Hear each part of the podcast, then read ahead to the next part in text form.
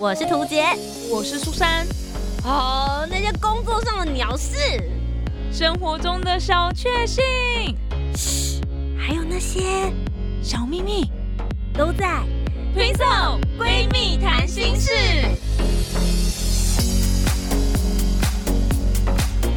青色闺蜜谈心事，今天就来跟大家聊聊旅游离岛事。我是节目主持人涂杰，是的，又到了。每个月一次的图杰独挑大梁，一人 say say 亮的时间了。如果呢，你想要 follow 更多有关于台湾旅行的事情，或者是你对于一个女生的独旅也很有兴趣的话，麻烦记得要来关注一下我们的 Twin 色闺蜜谈心事。每个月呢，都会有一次图杰大聊特聊有关于旅行的那些小事情、故事以及传说。不论呢，你现在正在收听的。平台是 Sonar、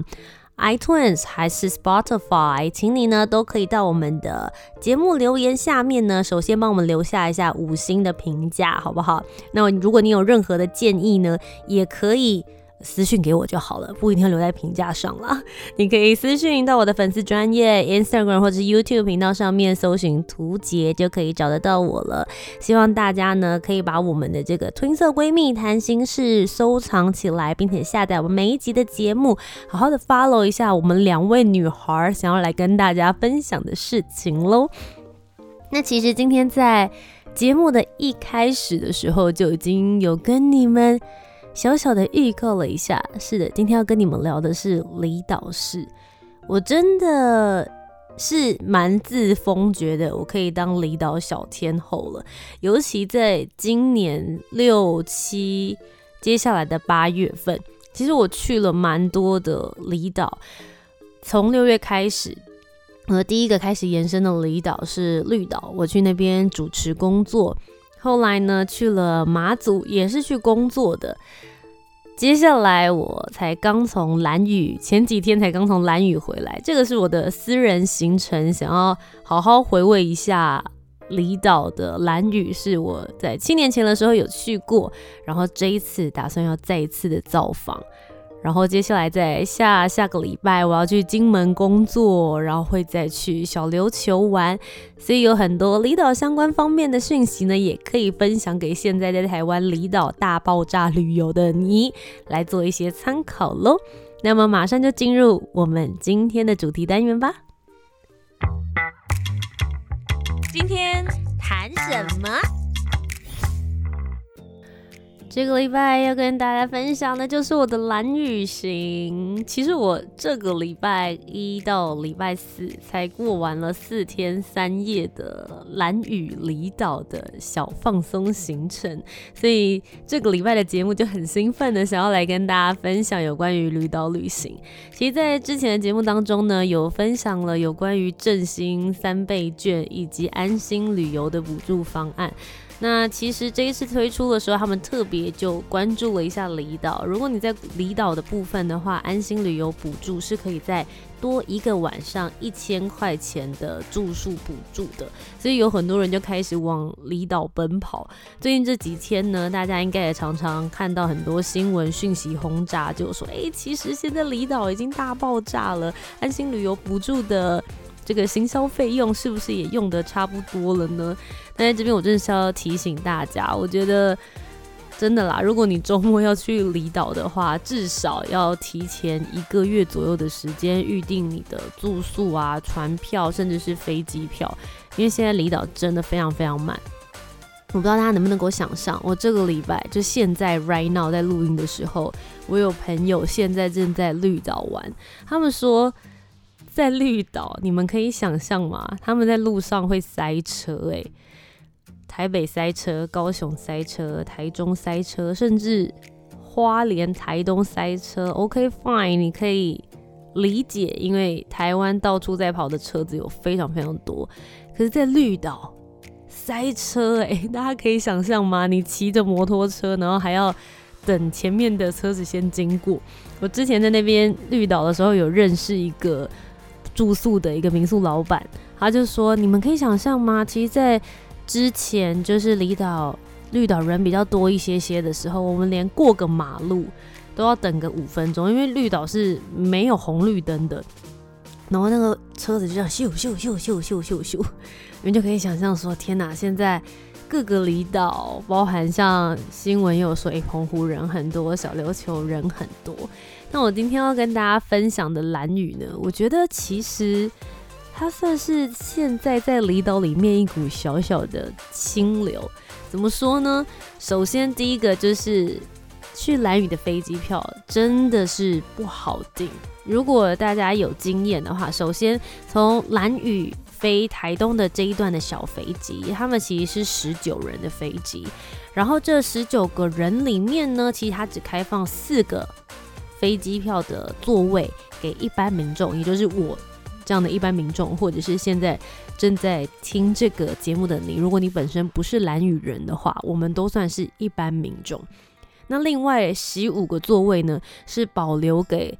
蓝屿当地人的座位，除非到你当天的时候，诶，没有那么多人定位，他才会当场试出给候补的人。大概这个就是蓝屿跟台东机场之间他们运作的一种模式跟方法。那我那时候去的时候，我就觉得，啊，天呐！其实大家晓得，如果你从台东搭船过去蓝屿的话。大概去程可能要花两个半小时，如果久一点会到三小时。回程的时候因为是顺风顺浪，所以大概两个多小时左右就可以了。But 只要是对于船会晕的那种人，你连待个其实像绿岛五十分钟都已经觉得很痛苦了，更何况你现在跟我讲说，Oh my god，我要在船上待超过两个小时以上，能够避就避。那我真是其实是蛮幸运，我当时在。接了台东的主持工作的时候，我就决定这个时间我要去蓝屿，所以当他票一开卖的时候，我马上就订到了。那也因为我是决定要一个人去旅行，所以我觉得相对也容易的多啦。因为很多人去离岛玩，可能是约呃少一点的人，就情人两个人一起去，爸爸妈妈家庭旅游，甚至是跟朋友一起去，像这样子的，通常都会选择坐船，因为没有办法容纳这么多人嘛。一个人的时候总是特别容易抢到一些 bonus 或是一些好位置，所以我就很幸运，我这一次四天三夜去到蓝屿的时候，我是早去晚回哦，所以我的时间其实算是掐的还蛮刚刚好的。那呃，我自己本身有在我的私人的 Facebook 其实有公布我就是六七八月。的行程，因为我想说，哎，如果有朋友有一些建议的啦，也可以分享给我。但当时就运气很好，遇到一个我大学的一位学姐，她叫做 Summer，在蓝屿人都叫她小夏。她之前有到蓝屿去做打工换宿，所以就介绍了她的一些当地的朋友给我。所以我这一次过去，我觉得是蛮受到当地人照顾，然后了解很多。大家比较不会去的一些景点秘境，甚至是一些传说故事，所以今天这一集就来跟大家好好分享我的蓝雨行喽。然后首先要先跟大家分享的第一件事情，就是有说到嘛，我这次的行程是受到我这个学姐，她叫做小夏，她的照顾。我这三天住的地方呢，都是住在她之前打工换宿的民宿，叫做阿浪民宿。阿浪呢是这一间民宿老板的最小的女儿，阿浪算是他的，呃，应该算是。绰号吧，大家都会这样叫他。然后他们家做好多事情，除了做民宿之外，他们还有一家早餐店，然后妈妈经营一个小杂货店。所以等于是你真的是呃，只要你醒来，然后相关的一些问题啊讯息，他们随时都会在，然后都可以跟他们来去做讨论。所以我一到当地的时候，他就先真的是非常热情的接待我。然后他妈妈真的很有趣，我就坐在杂货店里面。跟他聊了一下天，他是当地人，他生了七个小孩，哎，阿浪是他的最后一个妖女，然后我就哦天哪，七个小孩，人生都在养儿育女中度过了。然后另外呢，他的大哥跟二哥，就是阿浪的大哥跟二哥呢，他们是开蓝屿的潜水店。所以其实我觉得在蓝屿有一个现象是，我自己个人觉得蛮喜欢。很多人会想说，哎，到底蓝屿跟绿岛他们之间的差别是什么？那我自己就很近嘛。上个月我去绿岛，这个月我去蓝屿。我自己觉得最大的差异是，我觉得蓝屿还保有很有那种原始的感觉。它有被开发了，可是我觉得它的开发没有像。绿岛这么完整，或是这么多，包含比如说你在绿岛，你会有一条叫做绿岛大街，晚上的时候那边有一些夜生活。可是，在蓝屿的话，他们晚上有就是有一个小小的夜市区块，可是那个夜市也不是说就是大到什么样子的程度，就是你真的是走没几步就可以走完，那你不会感觉到有很多的所谓的商业。的那种气息秀在那一边，尤其很多在经营这些民宿，或者是在经营刚刚讲的前店，或是在经营这些夜市里面的这些人，他们其实都是当地居民，然后他们从小就生长在蓝屿，然后在蓝屿念了国小、国中，有的会念到高中，然后接着出去外面工作。他们其实都很愿意回到蓝屿这块土地上，所以我觉得蓝屿有几件事还不错。第一个部分是我刚刚讲到，他们很有很保有原始的味道、传统以及文化，而且他们当地人都以此为荣。然后第二个是我觉得他们返乡青年其实蛮多的，就是很多蓝屿人出去外面工作之后，他们都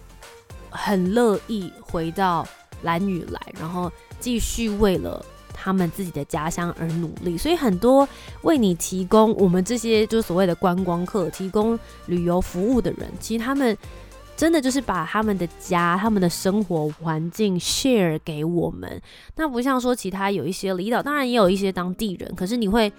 发现说，诶，会有很多外地人来置产，或者是外地人爱上这里的环境过来这边住、租房子等等。其实，在蓝屿你很难找到一个所谓。租房子的一个地方，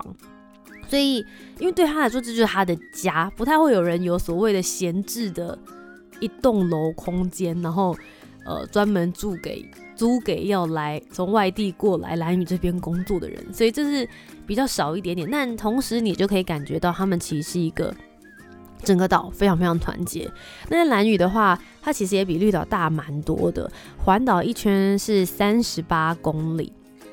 所以，如果你是骑机车，如果大家有发了我的 Instagram，就会知道我其实大概在七月中、七月初的时候，我那时候才考到我的人生的第一张机车驾照。因为我之前都我我有汽车驾照，然后我去其他离岛的时候，我就租电动机车是合法可以骑的嘛。可是，在蓝屿啊。拜托，如果你没有机车驾照，那你真的是就等于没有长脚。原因是因为他们当地其实也没有所谓的电动机车可以租，都是一般机车，你一定要有机车驾照。然后我这四天三夜在蓝屿的时候，我真的就遇到一群，我觉得应该是很像那种高中刚毕业的学生或者是大学生，一群女生，他们就骑脚踏车三十八公里，大家可以想象在夏天的烈阳之下。一群青春的小女孩，穿着小可爱，然后短裤，在那边奋力的骑脚踏车。先给大家一个简单的心理准备，就是如果你真的打算要去蓝屿骑脚踏车，蓝屿其实它本身是一座火山岛，它最高的那个呃山其实也有五百多公尺，所以其实不算矮。它的地势是有上坡下坡之分的。我的意思就是要告诉你，骑单车其实有一点点辛苦跟门槛。然后我就看到那几个女生就这样骑骑骑，然后我就骑着摩托车到他们旁边，就说：“哎，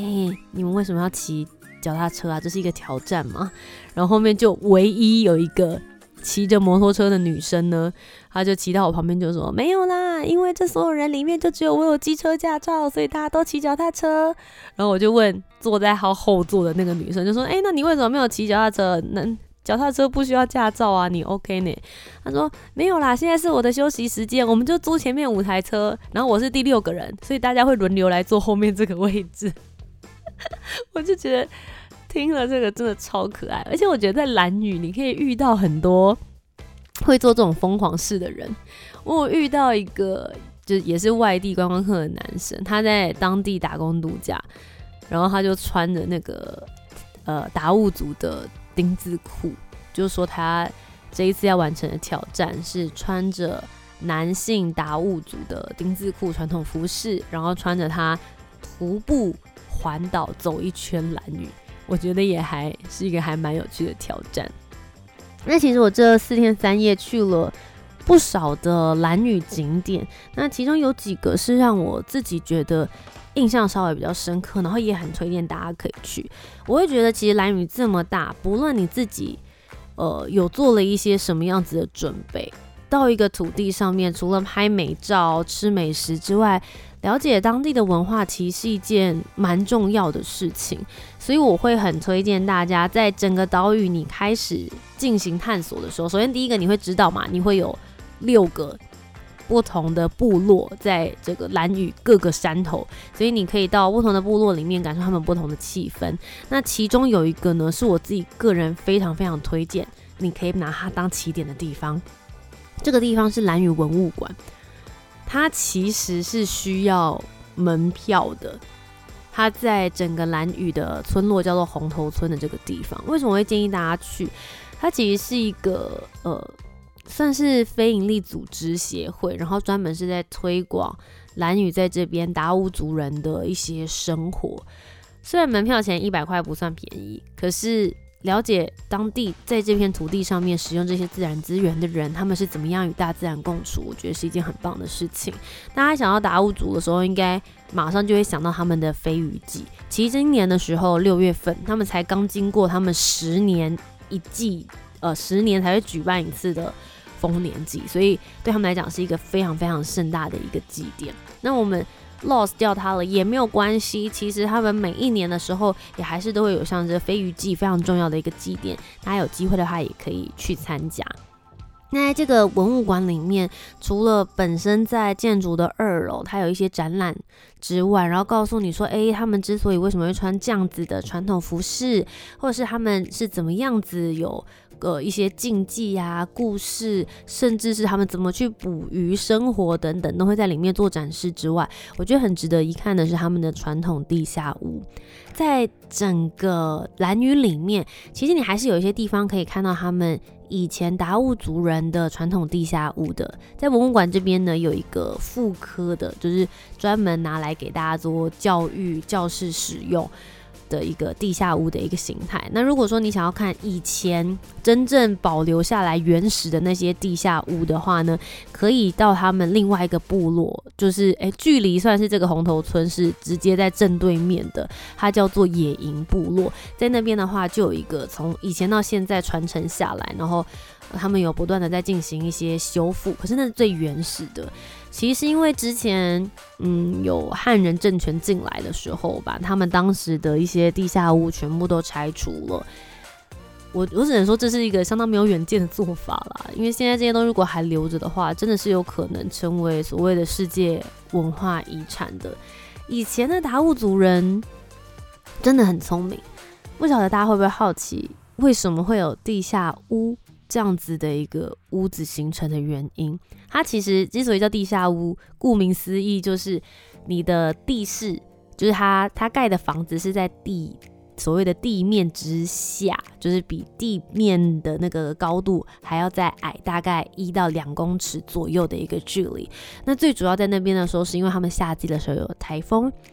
那到冬天的时候会有东北季风，所以为了要避这些水啊，避这些风，能够好好的生活，所以呢，他们就用石头在这个石地地底下呢砌成了一个石墙，然后再用茅草啊、木头等等的素材做成了他们以前传统地下屋拿来生活的一个模式跟形态。所以在这个文物馆里面，你就可以看到完整他们以前是怎么样建造了这个地下屋之后，在里面生活的一个状态。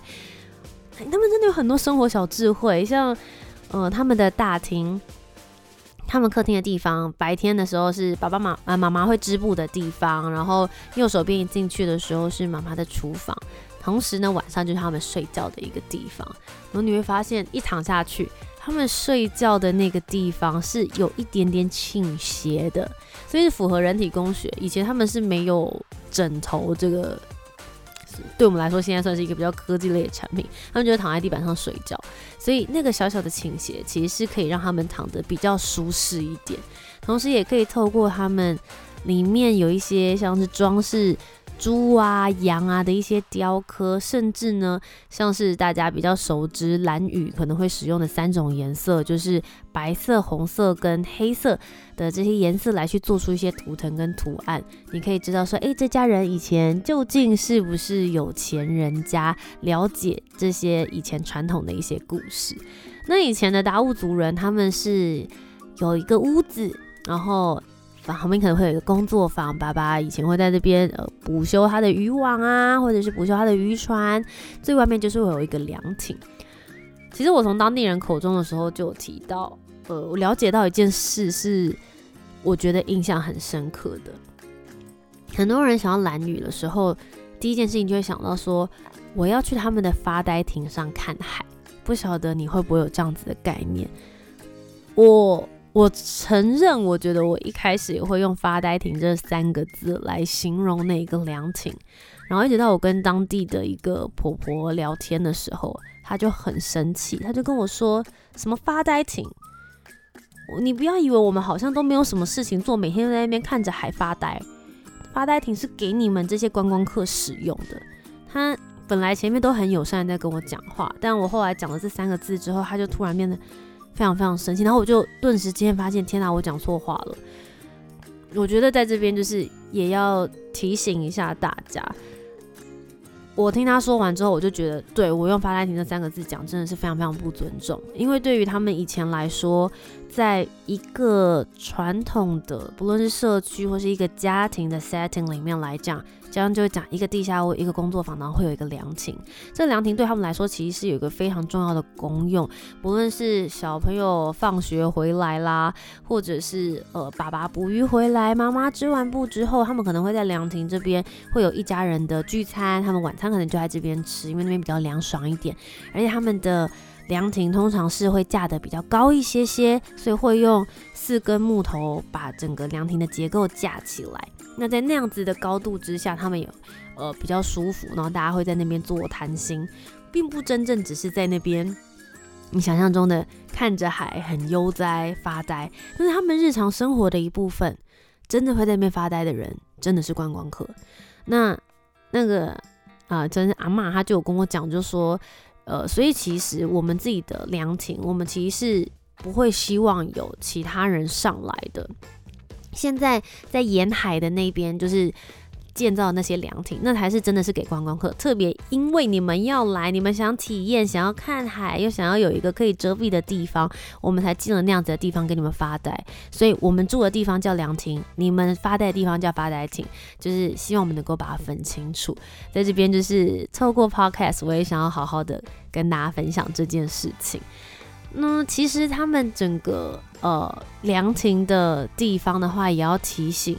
不论你觉得它是观光客使用的，就是政府后来建造的，还是说是当地他们使用的凉亭，请你们上去凉亭休息的时候，务必务必要记得把你的鞋子脱掉再上去，否则对他们来说呢是非常非常不尊敬的。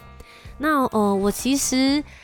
第二天、第三天的时候，呃，都。因为我在当地有认识了一些朋友，所以第二天他们就带着我一起去爬山。那也提醒一下，如果你接下来想要去蓝雨的大天池爬山的人的话，我七年前曾经去过一次了。当时去的时候觉得爬的非常非常累，可是觉得景色非常值得，所以这次我打算本来打算要再去一次，结果没想到最近。他们的这个木栈道年久失修，所以目前正在整理当中，然后要一直到七月底才有可能重新开放。同时，因为七月刚好都没有台风，也没有下雨，所以据当地人是说，现在大天池跟小天池都没有水，所以上去的话，其实也不会看到太漂亮的景色。所以第二天后来我们的行程，我们就改去了红头山森林步道。我真的在这边要奉劝一下大家，我当初去蓝雨就觉得我只是去放松，没想太多，穿了一双拖鞋，凉鞋啦，我就去了。可是蓝雨真的有很多的步道可以走，请大家去的时候带一套登山用的衣服以及布鞋，这样你才不会错过蓝雨可以走上去探索的那些深山之美。然后我很推荐这次我有去到的红头山。森林步道，因为它其实前面的话有很多很漂亮，不论是山洞的景色，然后还有一个废弃的桥墩。最重要是，你当你往下爬走完之后，它其实会到一个神秘的秘境小海湾，在那边没有什么人。那如果你呃，水也不会到太深，所以其实是可以在那边戏戏水、玩玩水，然后再爬山回来的。我个人也觉得是一个还蛮推荐的小秘境，因为其实并不多人知道要去那走去那边玩这样子。然后最后我在第三天的时候，我去了潜水，因为我在台东，呃，之前有在讲说我在台东主持的这段时间，其实我就利用了中间一个礼拜的小时段，我就去了绿岛。去那边考到我的潜水执照，所以这一次也到蓝屿去潜水，潜了两只，还蛮舒服的。我觉得蓝屿的水真的也很清，其中呃也在一个比较算是我觉得蛮出街呃潜水课可以去的地方，然后又可以钻一些小山洞，是非常非常漂亮的景色，所以很推荐大家，拜托去蓝屿也不要错过他们海底下的那些世界。然后很囧的事情就是，我其实四天三夜，我到最后一天才环岛。在前面因为都很忙，呃，跟朋友一起出去啊，然后真的是很感受当地文化，聊很多天这样。到最后一天我才急急忙忙的说：“哎，我都没有环岛过哎，安那可以吗？”然后我才赶快去环了一圈。那其实最后一天反而走的就是比较一般。大家观光客会走的行程，包含比如说到各个不同的岩石去踩点，然后看看野营冷泉。那另外这三天其实我都有去追日落，所以其实对我来说，我觉得真的是有好好的饱览他们在当地的一些自然风光。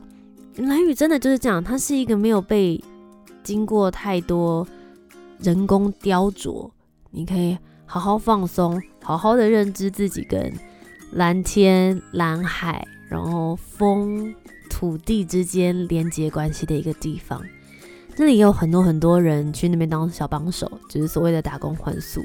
其实我还蛮推荐，如果不论是你的时间 OK，你的年龄真的没有什么限制，因为我在那边有遇到很年轻的十八岁的，然后也有遇到稍微年龄比较长一点点的，可能四十岁左右。任何时期的人其实都很欢迎，我觉得这就是蓝屿它非常包容各种可能性的一个地方，很值得大家可以在那边好好的待一段时间。然后也提醒一下，蓝屿有很多地方它的手机讯号都不是很好，借机刚好离开一下科技，也是一个还蛮不错的选择。这一次呢，我也在我的 Instagram 上面问了大家，请问对于蓝雨你有没有什么好奇的地方？我可以来帮你寻找解答。接着我们就来听听本周的 Mailbox 有哪些问题想要问问我的呢？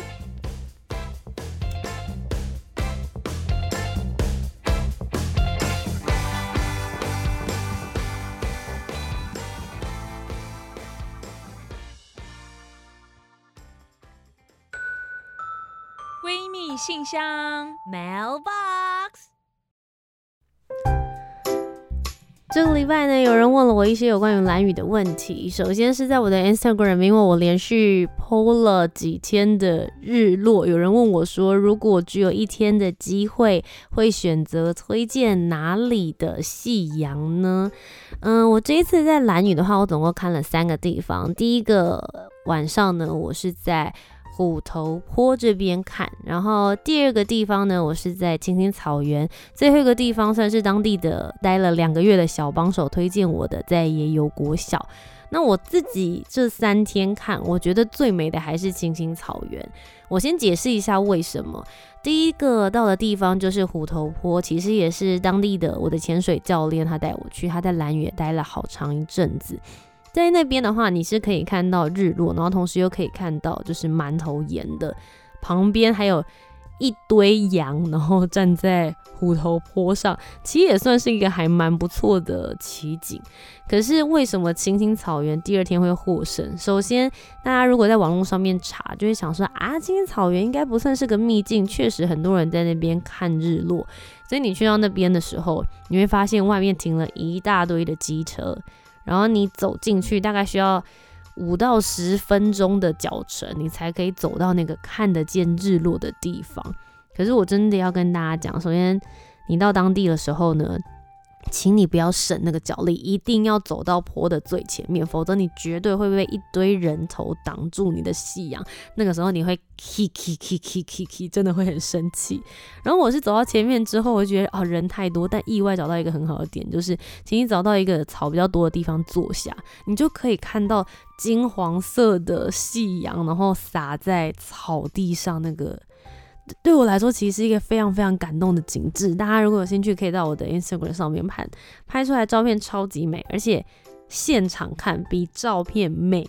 十倍、一百倍。所以我很建议大家可以到现场去。然后最后一个是野游国小，我觉得那边是蛮适合拍完美照的一个夕阳景点，因为在里面的话，它有做了一个波浪形、海波浪形的一个围墙，然后再搭配。后面的也是蛮头眼，它其实就是在整个地理位置来说的话，大家可以想象最南边这边就是青青草原，然后再往上一点呢就是虎头坡，虎头坡再更往上一点就是野游国小，他们的地理位置相对来说大概是这样，所以这三个地方其实看夕阳都很美。那我自己个人的排名的话，会是青青草原，然后野游国小，最后一个就是虎头坡，提供给之后如果想要去蓝屿这边的人。那再来，其实有人问我说：“诶，在蓝屿这边有没有什么样子的传统文化或者是故事可以来分享的？”嗯，如果是这，因为我这几天其实听了非常多故事，可是我自己印象比较深刻的，应该是想要跟大家分享拼板舟。嗯，拼板舟跟一般的渔船比较不太一样的地方是，它其实是没有用任何的结合剂，完全是把一个呃树。然后砍下来之后呢，然后完全用木板把它拼制而成，然后他们用木头啊，或者是那种接准的那种方式把它去做完成的。那达悟族他们以前的人就说呢，他们其实蓝屿人从小是跟着兽一起长大，他们会在出生的时候，爸爸妈妈会帮他种下一棵树。然后细心的培养、照顾它，然后等到它成年的时候，他们会取下自己的那一棵树木，然后打造成一艘独一无二的平板舟。所以，对于蓝屿人，也就是对于达悟族人来说，其实平板舟的意义远大于它只是一艘船，或是它只是一个谋生的工具而已。所以，对于很多的观光客来说，真的不要轻易的靠近它、踏上船，或者是对它不尊重，因为对他们来说，他们绝对不只是发展观光而使用的一个船只。那其实，哦，以前就有几种，比如说第一个是，请你不要随便的拍摄平板舟，然后以前人对于女生靠近平板舟也非常禁忌，所以如果你真的很想要拍摄啊等等的话，就是请大家一定要经过主人的一些同意。那包含平板桌上面也有很多的传说故事，还有这些图腾的意思，我都有拍成我的 YouTube 的影片。大家之后也可以到我的 YouTube 频道上面搜寻图节，就有机会可以看到我在蓝屿所发生的这些故事了。好啦，以上呢就是我今天跟大家分享。到蓝雨去旅行的一些小故事，还有推荐的一些景点，希望你喜欢我们今天的节目。褪色闺蜜谈心事，每周日晚上的九点钟会准时上架。有我，还有我的 partner 苏珊，我们两个礼拜会合体一次，跟大家分享我们。之间的一些生活，然后我们所想要谈论的议题，然后每个月我们都会有一次自己独挑大梁的时间，就像今天这样子一样。如果你喜欢我们这样的节目内容，也觉得很轻松的话呢，不要忘记要收藏并且下载我们的相关节目。拜托拜托，请大家，不论你现在是在 s o n On、iTunes 还是 Spotify 里面收听，请你到下面帮我们留下留言以及五星评价哦。以上就是我们今天的节目，希望你喜欢。我们下周节目再见啦，拜拜。